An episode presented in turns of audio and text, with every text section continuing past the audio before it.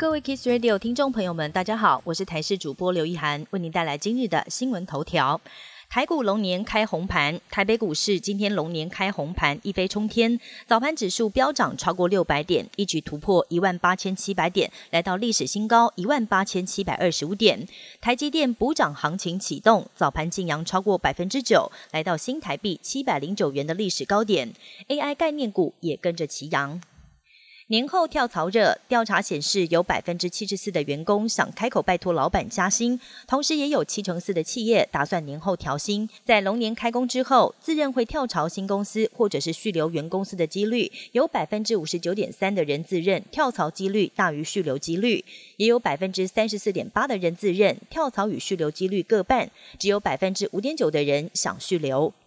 今天开工日，不少民众回归职场跟校园，觉得心情不太美丽，甚至前一天晚上没有睡好，精神也不佳。医师表示，如果出现疲倦、情绪低落，甚至肠胃不舒服等负面症状，都可能是正在经历休假症候群。因为连假期间过得太累了，或者是太放松，生活节奏大幅改变，回归平日生活之后，身心状态还是无法适应，建议可以逐步调整作息，安排比较轻松的活动。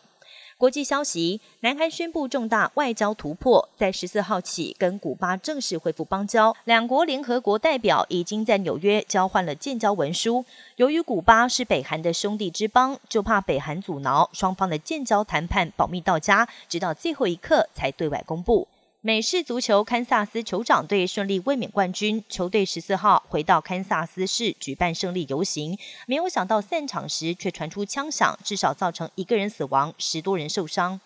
西洋情人节这一天，东京市中心的气温来到十八点五度，几乎是往年四月才有的气温。静冈县的河津樱提前绽放，也预告着花粉症会提早报道。而另外，北海道札幌连续两天高温突破十度，创下有记录以来一百五十年最高温。阳光让冰雪融化，导致滑雪场冰雪不够，被迫关闭。以上新闻由台视新闻编辑播报，感谢您的收听。更多新闻内容，请锁定台视各界新闻以及台视新闻 YouTube 频道。